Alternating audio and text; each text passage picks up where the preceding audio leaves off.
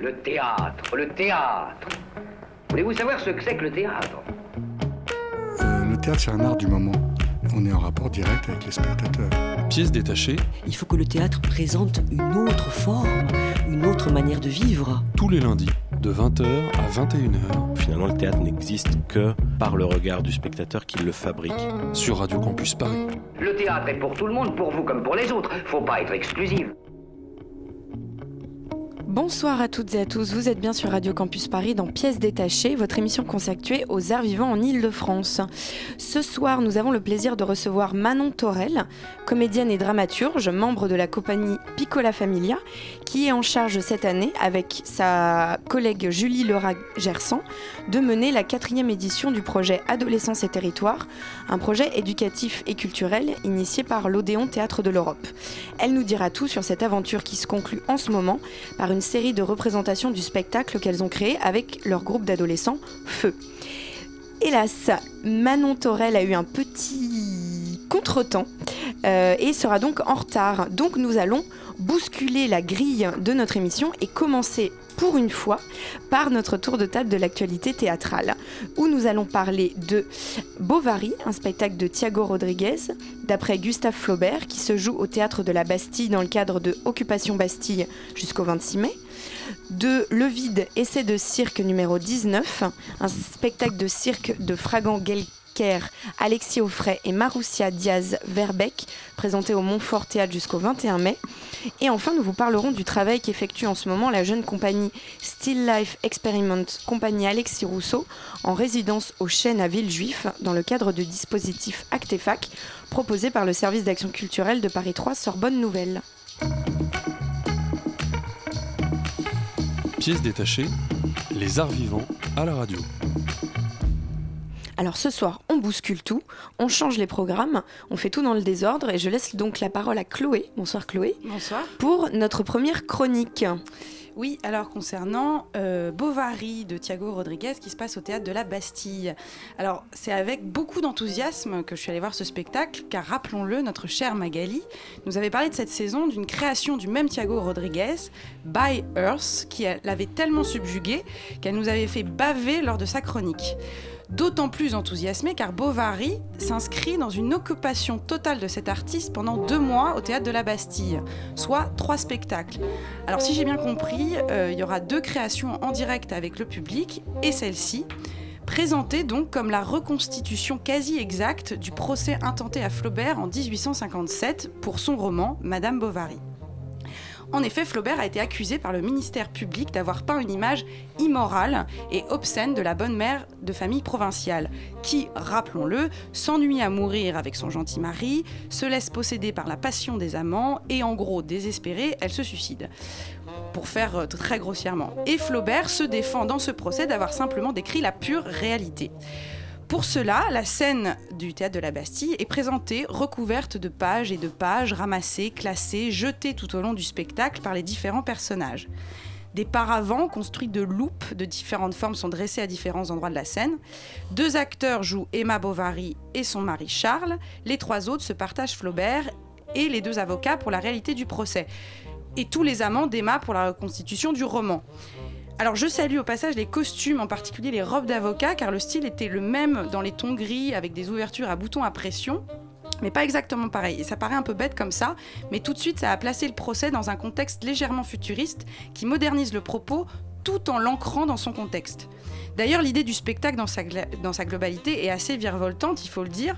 On joue avec le temps, on joue avec les mots, puisqu'il y a le procès de Flaubert, avec des petits moments de fiction euh, qui racontent les moments du roman. Donc il y a les réalités, les fictions, on joue des mots et de leur sens, on joue avec la théâtralité. On joue au procès de Flaubert, et du coup, pour défendre sa cause, on joue aussi à Bovary. Et au-delà de ça, le débat va évidemment plus loin. C'est le procès de la censure, du bien-pensant, c'est le procès de la subjectivité, de l'interprétation des choses. Qu'est-ce qui est immoral? De tromper son mari ou de raconter l'histoire d'une femme qui trompe son mari? Le roman doit-il être entendu comme fiction ou comme témoin de la réalité? Faut-il dire ou taire la vérité? Quelle est la fonction de l'écriture? Flaubert est-il un manipulateur qui oblige le lecteur à éprouver de l'empathie pour son atroce héroïne adultère et pousse alors toutes les femmes de province à tromper sans scrupule leur mari? C'est tout cela qui est amené avec, on ne peut pas le nier, une véritable fougue sur le plateau. Et je dis fougue, et en même temps, j'ai quand même été franchement déçue par la retenue avec laquelle certaines choses ont été amenées dans ce spectacle. Par exemple, les paravents en loupe dont je parlais au début, dont on comprend la présence par l'illustration de la loupe, c'est-à-dire de la mise en exergue, exergue des choses et des êtres. Ah, c'est ça. Non, mais moi, j'ai rien compris. mais, mais vraiment, pour moi, c'était mais d'une insignifiance, mais. euh, Et ben voilà, j'ai trouvé que si tu veux, enfin si vous voulez, que c'était un peu facile, un peu, un peu évident, un peu décoratif. bah, et la des- preuve, et non, des- moi, j'ai rien vu. Et décoratif parce que c'était petit dans un plateau qui en plus présentait nu, qui est grand au théâtre de la Bastille. Donc tout d'un coup, ce petit élément de décor passe un petit peu à la trappe. Ça sent un peu l'idée avortée. Et en plus de ça, à un moment du donné du spectacle, il y a une espèce de fièvre bovarienne qui a envahi tout, tout le monde d'une énergie irrésistible. Ils se sont tous mis à embrasser euh, la pauvre Emma. Et c'est cette fougue-là qui a manqué cruellement au reste du spectacle, aux angles, je dirais, un peu trop arrondis. Après, pour finir, ça m'a quand même donné vachement envie de lire le livre que je jugeais jusqu'à maintenant ennuyeux à mourir. Oh non, Madame Bovary, c'est génial. Bon bah voilà, mais je croyais que c'était ennuyeux à mourir puisqu'elle s'ennuie, donc j'ai conclu que j'allais m'ennuyer aussi. Et puis en fait, euh, voilà, l'adultère euh, me donne envie de lire le bouquin.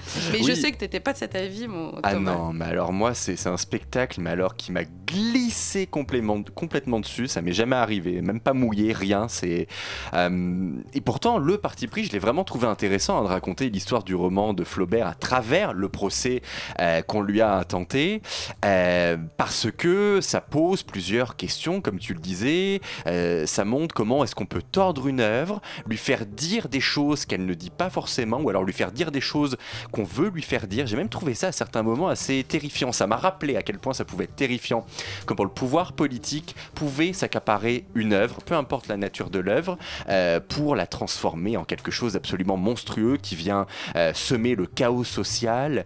Euh, ça pose aussi la question de... euh, est-ce que l'art doit servir de modèle aux hommes et femmes de nos sociétés? Parce que c'est clairement euh, l'objet euh, l'objet du procès. Euh, et c'est des choses qui existent encore. hein. 200 ans après, on est encore là-dedans. Ces procès, ils existent. Alors, ils n'ont plus encore la forme judiciaire, mais ils existent hein, sur Internet quand un artiste se fait lyncher ou alors quand ses œuvres sont, détruites, vandalisées publiquement. C'est une forme de procès. C'est le procès du 21e siècle. Mais voilà, c'est donc ça m'a plu l'idée, mais, en termes de réalisation concrète sur le, sur le plateau, ça m'a pas convaincu. Ça a manqué d'originalité pour moi. Euh, J'ai trouvé que tous les codes théâtraux utilisés, on les attendait. Il n'y en a aucun qui a été bousculé. Euh, et surtout, euh, ce qui pour moi a porté préjudice, c'est l'espèce de cabotinage euh, de tous les personnages.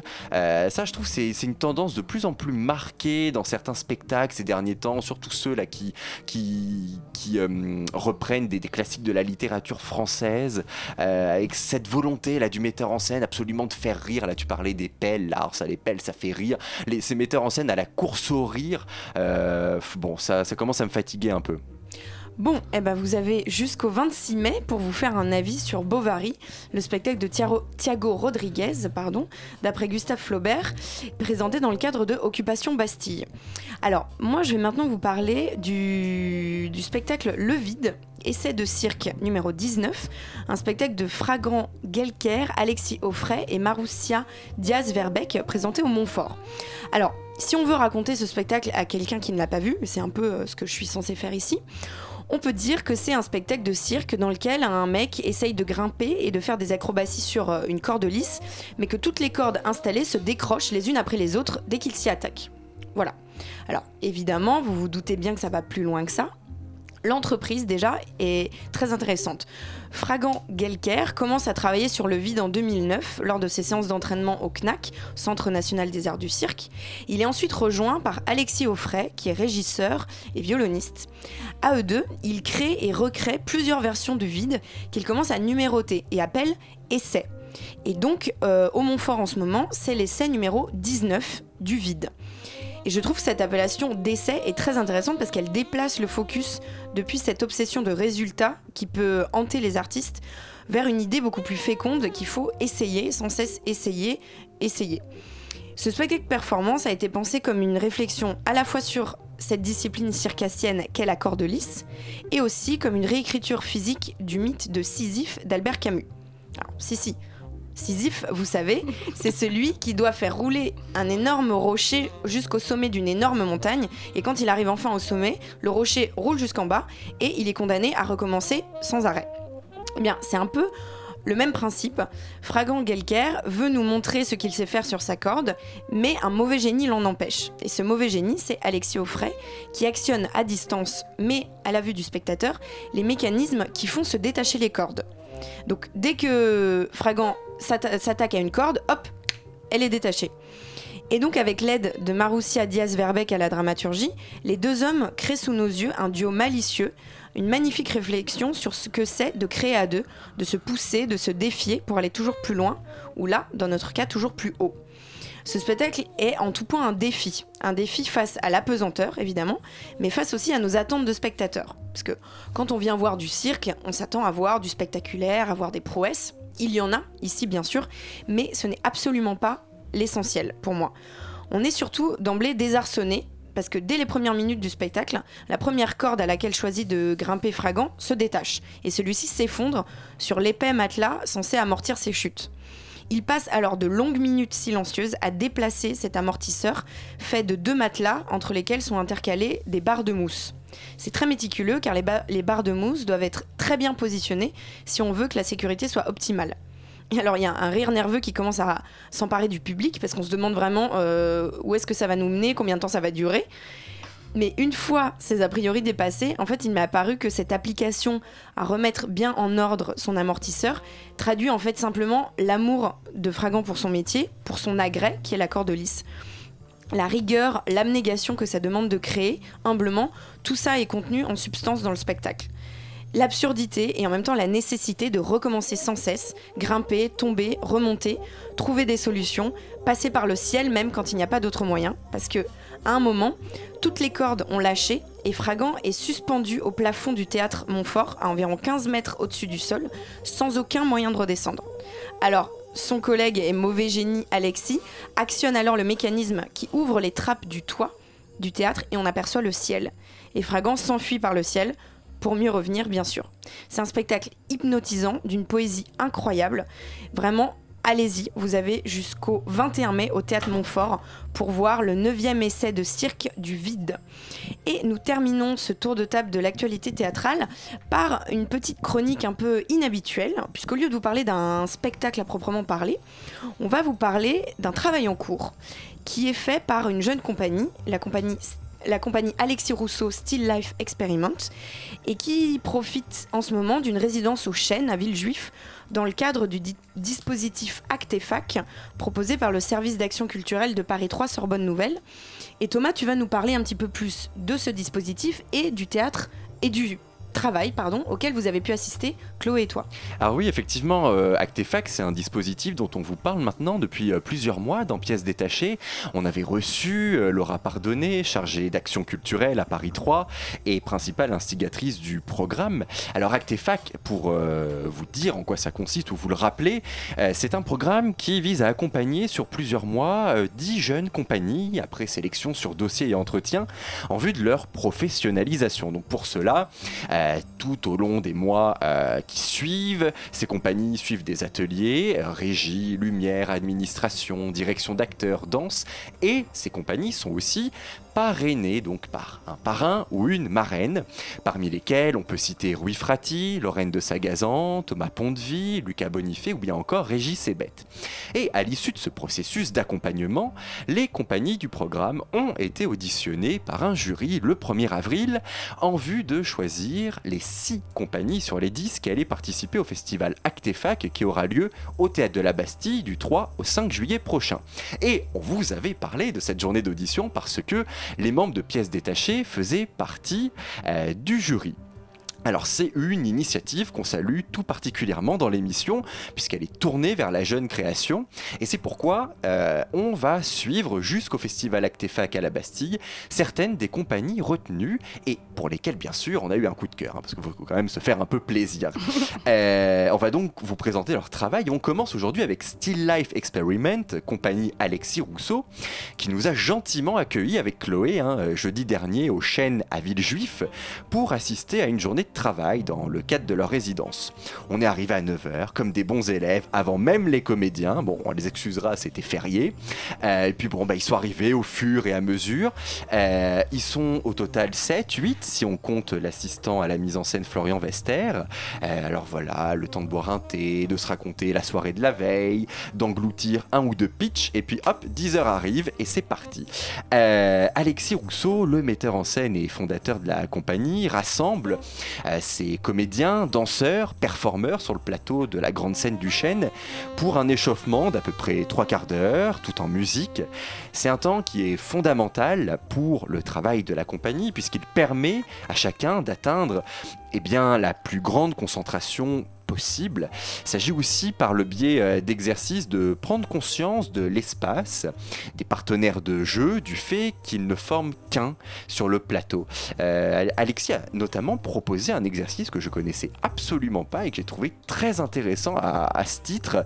Euh, un morceau de corde a été donné à chacun des comédiens, danseurs, performeurs euh, qu'ils devaient partager avec un autre performeur présent sur le plateau. Et donc chacun ayant un morceau de corde dans les mains, bah, vous l'aurez compris, c'est tout un réseau qui se met en place et les uns sont reliés aux autres par ces cordes. Ils forment un tout. Et l'idée n'est pas est de ne pas s'en mêler, de rester à l'écoute des uns des autres, d'avoir conscience de ce tout et de faire en sorte que les fils restent tendus.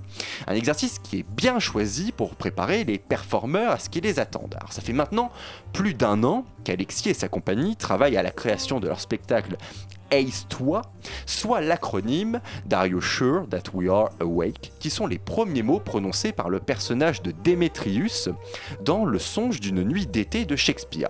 Mais j'irai pas plus loin dans la référence à l'œuvre de Shakespeare, car il s'agit bien là d'une création à part entière, pour laquelle la pièce de Shakespeare a servi d'inspiration de base de travail, au même titre hein, que notamment les travaux du neurobiologiste Michel Jouvet sur les mouvements oculaire et l'activité cérébrale qui ont lieu durant les différentes phases de sommeil. Car avec Ace-toi, ce que nous propose Alexis Rousseau et les membres de sa compagnie, c'est une réflexion sur l'opposition rêve-réalité, qui est abordée dans toute sa complexité. Une complexité qui réside dans le fait que les deux sont plus souvent qu'on le croit et bien imbriqués l'un dans l'autre. Euh, D'ailleurs, pour chacun des tableaux euh, présentés, on se demande à chaque fois qu'est-ce qu'on voit vraiment? Une vision onérique ou bien quelque chose qui a lieu dans le monde réel sous nos yeux? Euh, La frontière est d'autant plus brouillée par le travail vidéo et sonore proposé, mais également par euh, par les comédiens de faits divers en anglais et en français, qui se sont donc réellement passés et plutôt sordides, voire même cauchemardesques pour certains. Au premier abord, quand on voit certains de ces tableaux, on pourrait penser qu'il n'y a pas véritablement d'éléments reliant euh, les uns les autres, Euh, mais en fait, bah, si, il y en a un. Euh, alors, j'avais dit que je faisais plus référence à Shakespeare et au songe d'une nuit d'été, mais en fait, je suis obligé de le faire pour la dernière fois, car cet élément qui relie les tableaux les uns aux autres, c'est le personnage de Puck, qui est interprété ici par Léandre Il est vêtu d'une sublime robe verte, verte et fait disco, et il traverse ainsi chacun de ses rêves ou de ses moments de réalité, hein, suivant l'interprétation qu'on en fait. Je trouve que les images que produit Alexis sont très très fortes. C'est vraiment moi ce qui m'a séduit dans, dans le travail de- depuis, que, depuis que je les suis. Euh, cette capacité à produire des images qui vous marquent hum, par leur violence, mais aussi par, par leur beauté. La comparaison est peut-être un peu élogieuse à ce stade du travail, mais, mais moi ça me fait quand même un peu penser au travail d'image de Romeo Castellucci, hein, euh, des, images que vous avez, en tout cas que moi, à chaque fois, j'ai besoin de revoir. Euh, L'effet cathartique est absolument total, et, euh, on voit hein, tout le travail de recherche accompli par Alexis Rousseau et sa compagnie. C'est quelque chose d'assez rare encore en France, je trouve, et c'est toute l'originalité, la raison d'être de Still Life Experiment. Expérimenter, rechercher, réfléchir. Euh, oui, en plus on a eu un petit moment dans la journée où il y a un autre metteur en scène qui est passé pour discuter un petit peu, voir un peu où en était Alexis, le conseiller. Et c'est vrai que on les a écoutés discuter ensemble. On a trouvé, moi j'ai trouvé qu'Alexis était euh, très dur, très euh, planqué dans ses positions. il n'était pas très à l'écoute des conseils. Et en fait, petit à petit, je me suis rendu compte que, au contraire, c'était bien parce qu'il s'affirmait complètement, que malgré malgré des conseils qui allaient au contraire de son travail, ça lui permettait de mettre des mots dessus, ça permettait de réaffirmer les choses. Donc c'est vrai que c'était intéressant d'en parler. Je trouve que du coup, on a beaucoup discuté avec lui du training, de l'organicité des acteurs, des images. Enfin voilà, c'était, on a eu un peu peur au début avec euh, ce côté un peu départ, ok, on y va doucement et tout. Et et en fait, c'est vraiment une compagnie qui, cherche beaucoup, qui est euh, jeune et qui en plus est vraiment dynamique et, généreuse en plus dans leur corps. Parce que là, même en répétition, il faisait, je crois, 10 degrés oh, dans la salle. On, a eu très froid. Et je dois dire qu'ils euh, ont, ils ont été très, euh, très vifs et très généreux, même comme ça en, travail. Bon, bah, c'est très très prometteur tout ça. En tout cas, on continuera à suivre leur travail. Et justement, c'est prometteur. Il y a deux dates le 5 juin au théâtre de l'Opprimé et le 5 juillet au théâtre de la Bastille. En gros, tous les 5 du mois. Donc, surtout, les pas. Notez ça dans vos agendas et on continuera aussi à suivre également le travail des autres compagnies du dispositif Actefac. On se retrouve tout de suite après une coupure musique avec notre invité.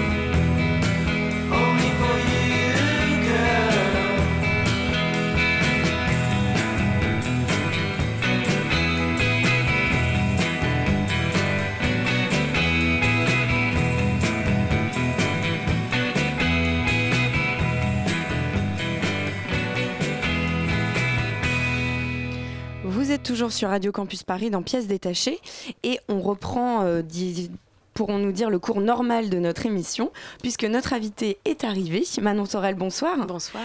Vous êtes donc euh, en charge avec euh, Julie Laura Gerson qui n'a pas pu être avec nous ce soir du projet Adolescence et Territoire qui a été initié il y a 4 ans par l'Odéon Théâtre de l'Europe et vous allez nous en dire plus sur cette aventure qui se conclut en ce moment avec la présentation du spectacle que vous avez créé.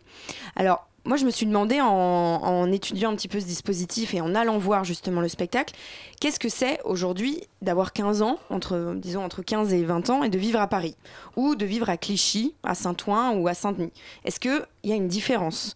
Et qu'est-ce que ça veut dire d'avoir 15 ans aujourd'hui et d'avoir envie de faire du théâtre? Ou pas du tout en fait, de juste avoir envie de trouver des réponses, de se chercher, de se créer un chemin. On dit que l'adolescence, c'est le moment où il faut prendre son destin en main, agir pour son avenir, etc. Oui, mais bon, là, en ce moment, euh, clairement, ça paraît un petit peu euh, compliqué. Euh, un moment de troubles politiques et sociaux où de jeunes lycéens descendent dans la rue pour se battre contre une loi travail alors qu'ils ne savent encore probablement pas où ils seront l'année prochaine, dans quelle filière, dans quelle université, dans quel pays. On peut réellement se demander comment faire pour encore espérer. Est-ce qu'il y a encore une perspective pour ces jeunes? Oui. Vous allez me trouver très pessimiste et peut-être même un peu cliché, mais ne vous inquiétez pas, l'humeur va sensiblement se réchauffer et s'alléger lors de notre interview, tant le dispositif dont nous allons parler est réjouissant. Il y a quatre ans, l'Odéon Théâtre de l'Europe mettait en place Adolescence et Territoire, un dispositif éducatif et culturel destiné à des jeunes résidents autour des ateliers Berthier. Paris 17e, Clichy, Saint-Ouen et Saint-Denis. Un groupe d'une vingtaine d'adolescents est sélectionné et suit des ateliers de théâtre tout au long de l'année, les samedis après-midi et pendant les vacances scolaires avec un parrain, comédien, metteur en scène ou dramaturge, en charge du projet. Ils créent ensemble un spectacle, joué à la fin de la saison aux ateliers Berthier et dans des théâtres partenaires de Saint-Denis, Clichy et Saint-Ouen. Alors avant de laisser la parole à notre invité Manon Torel, qui donc comme je l'ai dit est en charge cette année aux côtés de Julie Laura-Gersan du projet, je voulais vous lire un court extrait d'un texte de, de Pierre Guillotat intitulé La fin et publié en 2010 à l'occasion des 20 ans de la revue La règle du jeu et qui résonne pour moi plutôt bien avec le sujet de notre émission de ce soir. C'est la nouvelle génération qui fera l'avenir, il ne faut pas l'oublier. Car l'histoire est tout de même faite par les individus, soit restant individus, soit devenant collectifs. Quand les prévisionnistes imaginent le monde, ils oublient souvent cette donnée élémentaire qui est que le futur est fait par des individus, les individus du futur, qui ne sont pas nous, même si notre génération aura une influence sur les générations ultérieures. Mais on ne peut envisager l'avenir sans penser à ce qu'éprouvent les individus jeunes, on peut l'appréhender quand on sait entendre. C'est dans la voix des êtres humains qu'on peut imaginer l'avenir. Pour moi, en tout cas, qui suis très musicale, c'est dans le débit de voix des jeunes que l'on peut imaginer ce qu'ils sont capables de faire. Car cela sort de leurs entrailles. C'est tout de même dans les entrailles que l'avenir se situe. Tout vient des entrailles. Le cerveau, pour qui sait penser au-delà de la norme, est une entraille. C'est en imaginant ces voix devenir adultes, se poser, s'épaissir, devenir plus brutales ou plus douces, que l'on peut imaginer ce qu'elles feront du monde. Alors, Manon, euh, oui, Manon Torel, pardon, entre Julie et Manon, je m'embrouille. Manon, comment vous vouliez trouver ces voix, justement, des jeunes avec qui vous avez travaillé? Bah alors pour le coup, euh, j'ai eu la chance de travailler avec de jolies voix, euh, dans le sens où on a eu 17 adolescents avec nous extrêmement engagé, lumineux, investi, qui avait très soif, très faim, et de plateau et de rencontres. Et en ça, euh, c'est la base, moi je dirais même de la vie, c'est-à-dire d'être tourné vers l'autre, d'être tourné vers soi en étant tourné vers l'autre. Et comme le travail s'est beaucoup déroulé sur la communication, sur l'intelligence collective, etc., ça m'a donné pour le coup franchement foi en la jeunesse, donc en l'avenir. Euh, après, même dans ce, effectivement, ce contexte en ce moment euh, compliqué et qui donne pas beaucoup à rêver, mais d'être avec les jeunes et de voir à quel point euh, il y avait des choses qui avançaient chez eux. Je parle de sujets, par exemple, comme l'homosexualité, où en fait, elle est revenue régulièrement dans des improvisations, mais pas du tout comme un problème, comme quelque chose, ça existe, point barre. Et, et en fait, c'est des choses où on, s'est rendu compte nous-mêmes avec 15 ans de plus qu'eux, hein, parce qu'on n'est pas beaucoup plus âgés, mais un petit peu quand même, on a le double de leur âge en gros, mais qu'il y avait des choses qui avaient beaucoup avancé, même rapport à notre génération, à nous, qui étaient, euh, et voilà, qui n'étaient pas forcément le reflet de ce qu'on en sait par les médias, voilà, de, des sujets un peu plus tabous. Euh, et, en, et, en, ça, moi, j'ai trouvé une grande ouverture chez eux, quelque chose de très simple et très, euh, ouais, dans la rencontre et dans la vie, quoi. Alors on va rembobiner un tout petit peu et parler du dispositif Adolescence et Territoire qui a été mis en place par l'Odéon Théâtre de l'Europe et qui donc s'adresse à des ados résidents autour des ateliers Berthier. C'est un petit peu le principe, donc Paris 17e, Clichy, Saint-Ouen, Saint-Denis. Euh, est-ce que, quels sont les enjeux de ce, de ce dispositif? Quels sont, pour, selon vous, en tout cas comme vous l'avez vécu, votre ressenti sur les objectifs? Alors, euh, effectivement, moi, je peux en parler que de mon endroit. Euh, mais euh, c'est évidemment le, principe étant de d'amener des jeunes au théâtre ou qui y sont déjà, hein, parce qu'on a différents parcours dans, dans, les adolescents. Il y en a qui n'ont jamais fait de théâtre, puis il y en a qui en font depuis des années. Mais c'est d'offrir la possibilité à des adolescents de faire du théâtre gratuitement, dans de jolis cadres, avec un bel objectif, avec une petite tournée. Euh, qui reste Paris et banlieue, mais qui est une tournée malgré tout. Donc c'est d'éprouver aussi de s'adapter dans différentes salles, différents théâtres, euh, différentes tailles de plateaux.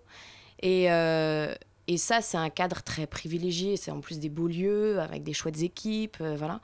Et euh, ça sort beaucoup du cadre euh, scolaire. Donc, ça amène vraiment d'autres choses dans le travail. Pour eux, c'est un engagement qui est bien plus grand, puisque c'est sur les samedis et les vacances scolaires. Sur une année Sur une scolaire année. entière, donc c'est vrai que c'est un, un grand engagement. Complètement. Et euh, voilà, le, la démarche de l'Odéon, évidemment, euh, voilà, c'est une démarche un petit peu d'ouverture sociale. Et puis aussi, de, je pense de, aussi de, de ram- Berthier étant un. C'est pas comme Paris 6e, où voilà, euh, c'est plus. euh, je sais pas, la bourgeoisie ou les bobos, ou voilà, ou qui vont amener des gens au théâtre, déjà sensibilisés au théâtre. Berthier, dans des quartiers où ça va peut-être être moins le cas, ou en tous les cas dans, dans ce qu'on peut en penser, euh, ce qui n'est pas forcément le cas. Mais... Et donc, c'est aussi d'amener des nouveaux gens au théâtre et, euh, voilà, et d'ouvrir euh, une. d'ouvrir simplement quoi, le, lien entre ce théâtre-là, cette dépendance de l'Odéon, et puis les quartiers alentours. Et comment vous êtes arrivé, vous, dans ce dispositif? Est-ce que c'est vous qui vous êtes portée candidate le connaissant ou bien on est venu vous chercher Euh, Alors en Parce fait, que vous êtes de la compagnie de Thomas Joly, donc euh, qui, qui joue régulièrement euh, évidemment à l'Odéon. Est-ce que c'est lié à ça? Comment ça s'est passé? Alors oui, oui et non, c'est-à-dire qu'en fait l'année dernière, euh, il avait été peut-être question que, enfin, l'Odéon le propose à la Piccola Familia. Il se trouve qu'on était extrêmement pris avec Henri VI, etc. et d'autres tournées. Donc on avait euh, décliné la proposition. Et puis euh, cette année, euh, donc entre temps, on a joué donc Henri VI aux Ateliers Berthier. Puis l'Odéon s'était engagé aussi sur Richard III. Et euh, voilà, moi, il se trouve que la- l'aventure Henri VI se terminant, euh, j'étais disponible à nouveau. Et que, euh, et que voilà, l'Odéon m'a proposé de, de faire ce projet. J'en étais ravie. Car, euh, Et vous avez déjà été pédagogue, vous aviez déjà fait ce genre d'atelier avec des jeunes ou moins jeunes d'ailleurs? Alors ce genre, non. Après, oui, ça fait plusieurs années que je fais de la pédagogie, mais surtout dans des cadres scolaires. Et j'avais très envie justement de sortir de ce cadre-là. Et donc là, ça a été une super opportunité parce qu'on a plus de temps. Et puis, c'est ça, c'est que c'est vraiment ça, ça, invite les jeunes à s'engager différemment. Donc, euh, donc nous aussi, c'est-à-dire que du coup, il y, a une exigence qui grimpe et qui fait qu'on peut se permettre aussi plus de choses. Moi, j'avais très envie d'être dans la recherche et pas dans l'application. C'est-à-dire que jusqu'ici, j'étais beaucoup dans des ateliers soit d'initiation, soit de création de, enfin, montage de spectacles pour le bac ou pour la fin de l'année au lycée, etc. Là, j'avais très envie d'être en recherche, d'écrire pour eux, avec eux, euh, de voilà, de se dire, on part d'une grande page blanche et on va écrire ensemble. Et euh, Oui, donc vous n'êtes pas parti de texte euh, du tout. Vous aviez envie, donc d'après ce que j'ai lu, de travailler sur le thème du point de vue. C'est ce avec quoi vous êtes arrivés, Julie et vous, travailler sur le thème du point de vue. Pourquoi, pourquoi cette envie-là? Alors le point de vue, moi, ça fait longtemps qu'il m'intéresse et qu'il me questionne dans le sens où je trouve que le point de vue, c'est... euh, bah, euh, il y en a partout, tout le temps dans la vie. Et je considère que si on est un petit peu ouvert à se dire que des différences de point de vue existent partout, tout le temps, que ce soit dans une relation à deux, à dix ou sociétale, euh, et si on a toujours un petit peu conscience que notre point de vue n'est que le nôtre et qu'il est lié à notre euh, parcours, notre humeur du moment, notre milieu euh, euh, socioculturel, notre religion, euh, nos, ouais, notre parcours personnel, nos failles, nos blessures, nos forces, etc. Et que l'autre qui est en face de nous a un autre point de vue, même si des fois il est proche, mais il aura quoi qu'il en soit notre point de vue, puisqu'il n'a pas la même histoire, parce qu'il n'a pas le même... euh, À partir de ce moment-là, j'ai l'impression que si on, on commence vraiment à creuser cette chose-là et à en avoir conscience un peu au quotidien, on est bien plus à même d'être dans la communication, dans l'acceptation, donc dans la tolérance, etc. Et donc en ça, ça m'intéressait de le travailler avec des adolescents pour aussi leur ouvrir un petit peu une perspective de... On leur a beaucoup dit euh, au début du travail, euh, partout, que ce soit dans la rue, dans vos, dans vos histoires euh, intimes ou de classe ou, ou dans le métro, regar- regardez vos propres histoires et regardez ce qui se passe entre les gens et essayez de vous raconter la- l'anecdote du point de vue de chacun des, des protagonistes. Et, euh, et voilà, et ça ouvre vraiment des pistes de se dire ah mais oui, mais en fait euh, machin va être vexé, euh, certes, mais enfin et de en fait de, de décortiquer comme ça une, une- ne serait-ce qu'une anecdote en essayant de la regarder de tous les points de vue. Je trouve que ça ouvre beaucoup d'horizons. Et voilà. Comment ils ont euh, réagi à ce, à ce thème que vous avez apporté? Ils étaient euh, emballés, euh, ils avaient peur, ils étaient... Non, je pense que ça leur a plu assez vite parce qu'en plus, dans le... quand on a fait la présentation du projet, on leur a.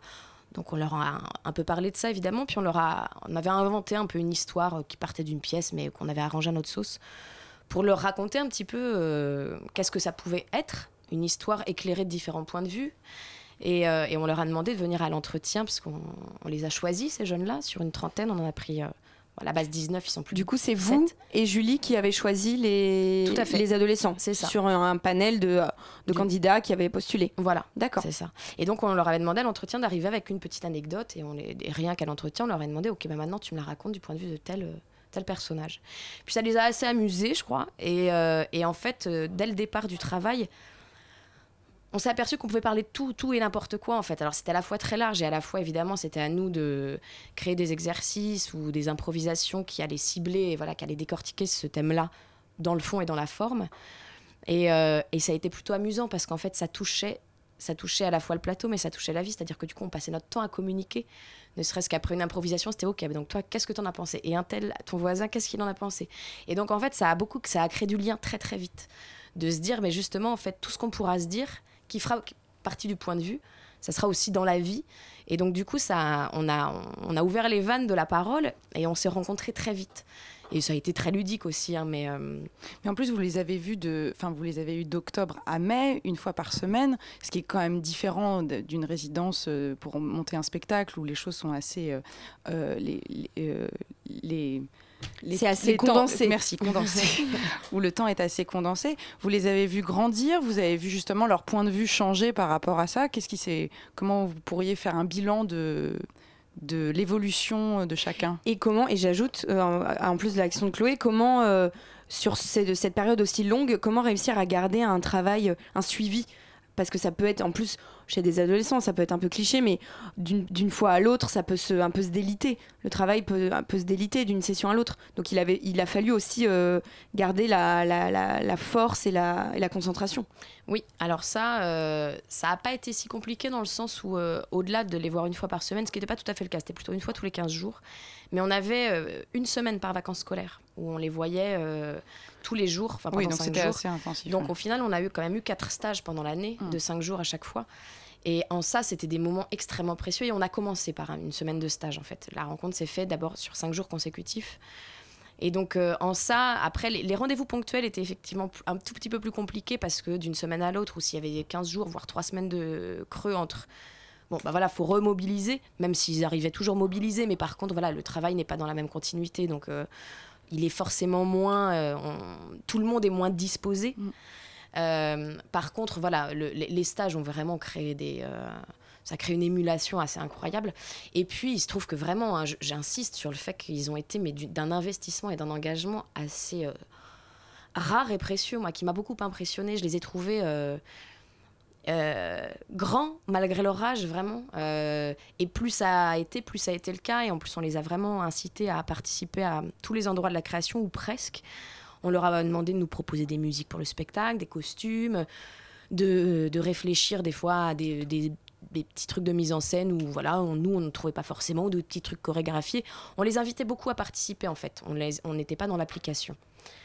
Et en ça, euh, c'était euh, voilà, ça les a, ça les a fait grandir, ça nous a fait grandir, et ça s'est fait tout seul en fait.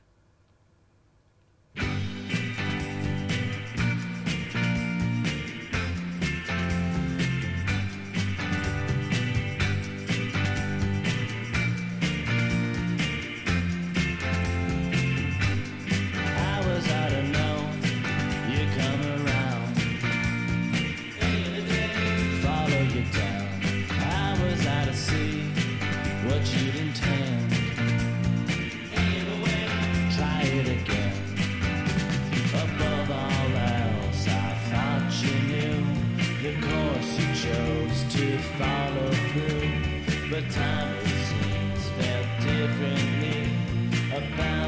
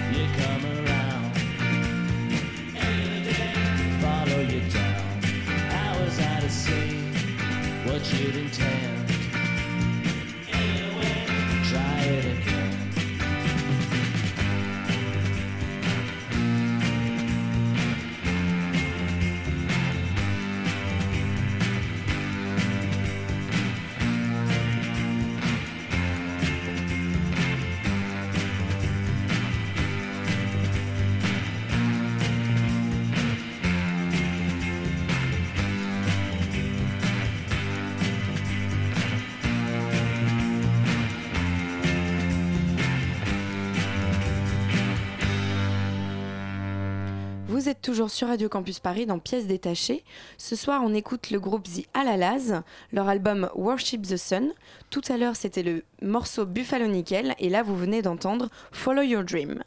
Et donc, on est toujours en compagnie de Manon Torel pour parler avec elle du dispositif Adolescence et Territoire, euh, proposé par le Théâtre de l'Odéon, et euh, qui présente donc une euh, création que vous avez fait avec le groupe d'adolescents avec qui vous avez travaillé tout au long de l'année. Et donc je me demandais justement, vous êtes arrivé donc, comme on le disait tout à l'heure, avec ce thème du point de vue, comme, euh, comme point de départ, comme page blanche, comme vous nous l'avez dit.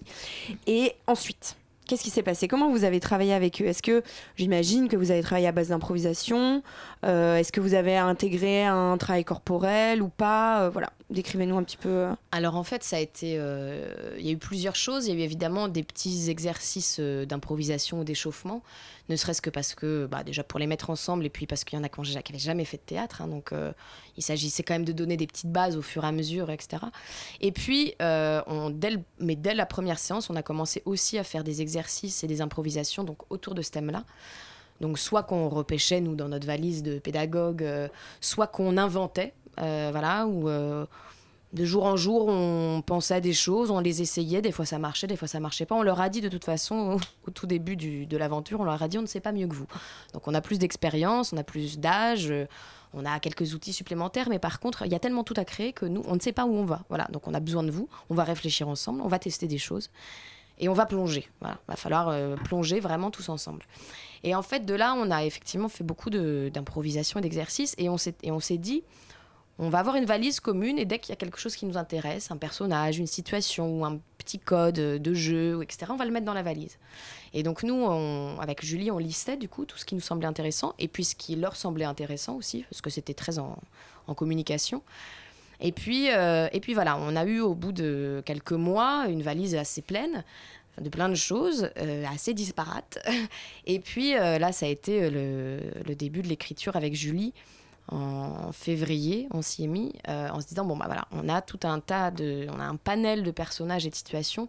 Qu'est-ce qu'on en fait? Et il y avait de toute façon déjà l'idée de faire une pièce puzzle, donc de, raconter en fait une histoire un peu à suspense dont on aurait euh, le, fin mot euh, bah, justement qu'à la fin, et, et de voilà de- de- d'éclairer l'histoire suivant plein de points de vue et en n'étant pas vraiment dans le cœur de l'action.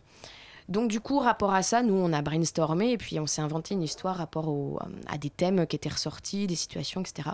Et puis voilà, on, on a construit cette pièce-là qu'on leur a après euh, proposée, où euh, ça a été chouette parce qu'ils se sont beaucoup reconnus, puisqu'en fait c'était très très inspiré de, de- du travail, même s'il y avait des choses nous qu'on avait rajoutées, etc. Évidemment.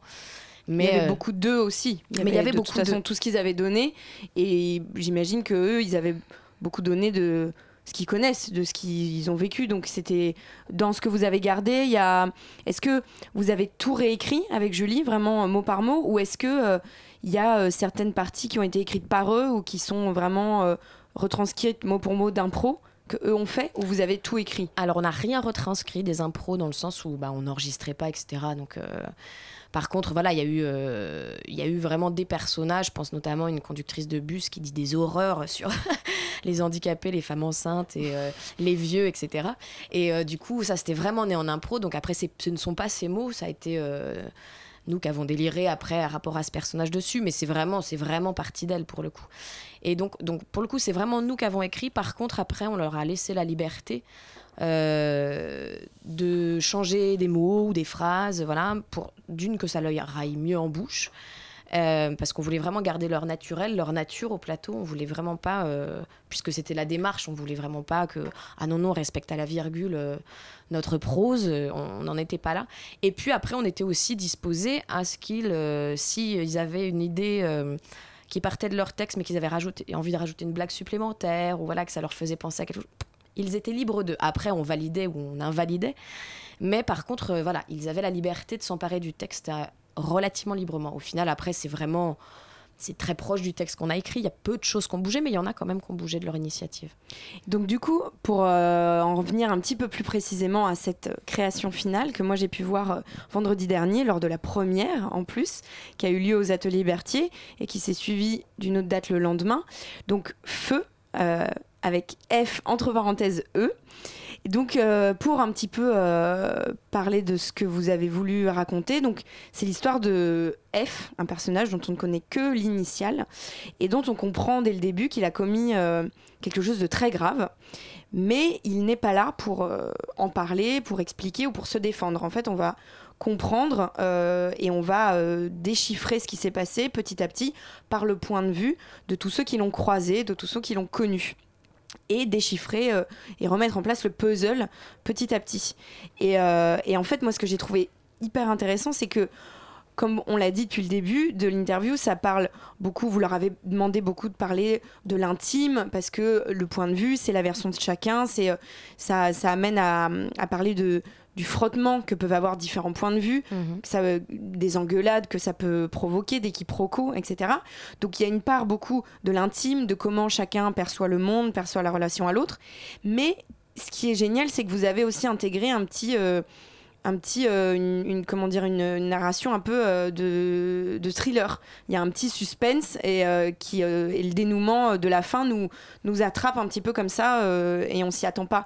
Et je trouve que du coup ça ça donne à ces jeunes une à ces apprentis comédiens on peut dire une panel de jeux qui est très très large parce que c'est pas juste au début en plus ça démarre donc la, la scénographie est très simple il y a quasiment il y a rien juste des chaises sur les côtés puis ensuite qui vont bouger mais ça démarre euh, où chacun est hum, ils sont ré- répartis dans l'espace face public et chacun prend la parole et donc au début j'avoue je me suis dit bon ça va être voilà ce genre de de, de théâtre, c'est pas forcément péjoratif, mais de ce genre de théâtre témoignage où chacun Mm. va prendre la parole tour à tour, face publique, euh, sans forcément avoir d'interaction entre eux. Et en fait, pas du tout. Au fur et à mesure, on a des passages de chœur, on a euh, des petites euh, recréations de scènes à 2, à 3, à 4. Donc ils ont, euh, je trouve que même ne serait-ce que du point de vue pédagogique, c'est très intéressant parce que ça leur offre différentes, ça leur, ouais, différentes manières de jouer. Il y a une adresse publique, il y a une, des scènes entre eux. Et donc c'est pour ça, c'est très, très instructif. Est-ce que c'était pédagogique ou est-ce que c'est venu avec l'écriture du spectacle, avec euh, la trame qui s'est construite petit à petit Alors en fait, moi, ça, fait par- ça faisait partie de mon désir euh, premier, c'est qu'ils aient, euh, ils aient tous à un moment donné un- une adresse publique euh, Un solo. privilégiée. Voilà, un solo. Pour euh, voilà, découvrir comment euh, recréer de l'intime avec 300 personnes plongées dans le noir devant soi. Euh, le public devient-il un miroir Devient-il un ami, un confident, un ennemi intime, euh, un, flic qui nous interroge Qu'importe. Mais voilà, de, comment est-ce que je, parle à quelqu'un en cassant le quatrième mur, enfin à quelqu'un non, au public, en cassant le quatrième mur, ça voilà, ça faisait partie de la donnée de base, moi, dans laquelle j'avais envie de, au-delà du point de vue, que j'avais envie d'exploiter euh, et d'explorer avec eux. Mais euh, après, on a, c'est en cherchant, euh, c'est en cherchant, voilà, les, la forme, les codes de jeu dans les improvisations que sont nées, voilà, les des scènes avec des images arrêtées pour qu'il y ait les pensées intimes des personnages. Il y a une pièce comme ça qui s'appelle Gvetch, qui, est sur ce principe-là, en fait. et donc, nous, on a, on, a, on a repris ce code-là, on l'a travaillé avec eux. Et voilà, et en fait, du coup, là, pour le coup, le, le spectacle ressemble vraiment, en fait, à notre laboratoire euh, et à notre valise pleine de choses disparates. C'est qu'on s'est servi de tout ce qu'on avait trouvé pertinent et qui... euh, et l'idée était effectivement de ne pas faire un spectacle avec une forme et ju- juste une forme témoignage. Moi, je trouve ça, enfin, ça peut être très beau, hein, mais, euh, mais pour le coup, ça aurait, ça aurait manqué un peu de, ludisme pour eux. Et puis, puis pour nous aussi, il y avait vraiment l'envie de leur donner plein de petits outils, plein de petites clés différentes. Oui, de participer à un, à un vrai spectacle. Voilà, Ouais, parce ouais. que ce qui est intéressant, c'est que évidemment, moi, dans la salle, j'étais quand même entourée majoritairement de familles Oui, et j'imagine d'enseignants aussi, etc. Mais euh, pour autant, euh, j'ai pas assisté à euh, un spectacle de fin d'année d'un atelier. Enfin, en tout Mm. cas, moi, c'est pas mon sentiment. Ce que, ce que, voilà, ce que je trouve très intéressant, c'est que vous leur avez donné la chance de jouer dans leur spectacle et qui était un vrai spectacle et pas juste euh, un petit atelier, une petite présentation de fin d'année. euh. Bah après c'est ça, on a en fait, euh, on a gardé, disons, la même exigence que comme quand nous on monte un spectacle de manière professionnelle. Après évidemment avec là où ils en sont eux, où nous en sommes nous aussi, parce qu'à la base Julie et moi nous ne sommes pas metteurs en scène, on est comédienne et auteur, mais on n'est pas metteur en scène, donc ça nous arrive de faire des mises en scène dans un cadre justement pédagogique. Mais là, c'était euh, voilà, il se trouve que c'était en plus dans des gros théâtres, etc. Donc, on n'a pas voulu se mettre une pression supplémentaire rapport à ça, n'empêche qu'elle existe. De se dire, je vais jouer aux ateliers Berthier, une, une mise en scène et un texte à moi, c'est quand même pas rien. Même si voilà, ça reste dans un cadre euh, hors professionnel, mais, euh, mais malgré tout. Et puis il y a surtout, de toute façon, moi je ne sais pas travailler sans. sans l'exigence, dans le sens où de là naît l'envie, je trouve, de, de défendre quelque chose. Plus on est exigeant, plus Après, il faut pas que ce soit dans la douleur du tout. Euh, pour moi, l'exigence, elle doit rester dans la joie. Mais, euh, voilà, plus on, a envie, plus on est fier euh, de, défendre un, projet, plus on s'y investit. Donc voilà, et, pour le coup, ils ont été, ils ont été au rendez-vous à chaque étape du projet, vraiment là-dessus. Donc, ce qui fait qu'on a pu les emmener loin, enfin voilà, et faire un, vrai beau spectacle. Et est-ce que vous pensez, parce que c'est vrai que enfin, vous avez euh, passé l'année avec des ados, pour avoir une euh, sœur de 17 ans, c'est quand même un bordel intérieur à, cet âge-là. Est-ce que vous pensez, et à quels endroits, le travail que vous avez fait ensemble les a un peu accompagnés euh, dans leur quête d'identité personnelle? Comment vous avez réussi à dialoguer avec ce bordel-là? Est-ce que c'est comme une marraine quelque part, ce que vous êtes finalement? Euh, donc le rapport il est différent qu'avec les parents, la famille, les profs, les, les- les profs euh, et les copains. Euh, est-ce que vous avez vu, est-ce que, enfin évidemment puisque vous parlez de témoignages, à quels endroits ça les a aidés? Alors ça, ça c'est très compliqué pour moi de répondre parce que je suis pas assez dans l'intime avec eux pour vous le dire. Mm. Euh, je pense que là où ça les a peut-être aidés, c'est euh, peut-être sur une, réflexion, une ouverture euh, à justement se dire il y, a- mon point de vue, mais il y en a plein d'autres, et donc une ouverture peut-être sur le monde, sur des sujets. Euh, après, je pense qu'il y a beaucoup, ce qui les a fait grandir aussi, c'est leur rencontre à eux tous, parce que la majorité ne, se- connaissait personne en venant dans cet atelier.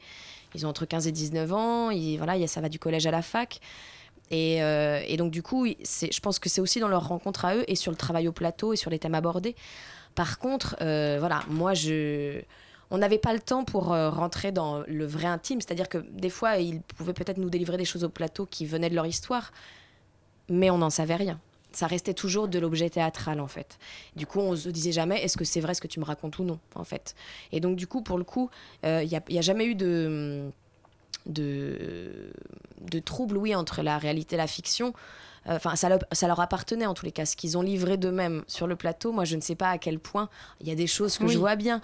Mais je. Voilà, c'est. euh, Mais si vous deviez faire un, un état des lieux de la jeunesse, euh, en tout cas euh, de la banlieue parisienne, comment elle va entre guillemets, si on peut vous poser la question? Ça, c'est pareil, c'est très compliqué. Puis moi, j'en ai eu qu'un tout petit aperçu. Puis c'est des individualités.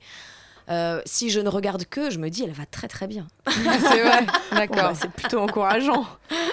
Et vous pensez pas que malheureusement, enfin que parce que ce dispositif euh, qui a été créé par l'Odéon est merveilleux, mais c'est vrai que euh, on voit qu'il est financé par du mécénat. Est-ce que vous pensez pas que c'est un, pas un peu dommage qu'on ne consacre pas plus de je dis le mot qui fâche, mais de budget à ce genre d'initiative, que dans les théâtres nationaux, ça existe davantage. Alors, il y a plein de choses, hein, je ne suis pas en train de dire c'est exceptionnel, etc.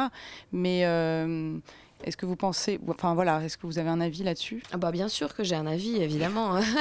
Donnez-le nous. Euh, non, mais bah, évidemment, je suis pour les projets d'action euh, culturelle et sociale, je suis pour les projets de pédagogie, de transmission, d'intelligence collective, d'être ensemble. Enfin voilà.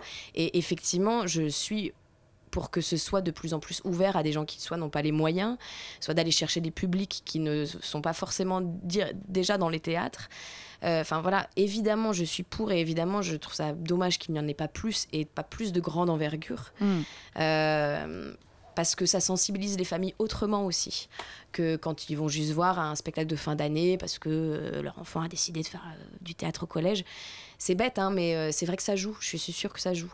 Euh, et pour le coup, euh, voilà, moi je crois en le pouvoir de la culture et, pour le coup du spectacle vivant sur voilà sur les portes qu'il ouvre de réflexion, les horizons de re- rencontres, etc. Et, évidemment, je suis pour. Et je, trouve ça effectivement fort dommage que bah, les théâtres nationaux dépensent pas plus d'argent public pour faire des projets de grande envergure de, de ce genre. ouais. Bon ben voilà, j'espère qu'ils écoutent Radio Campus et qu'ils nous auront entendus.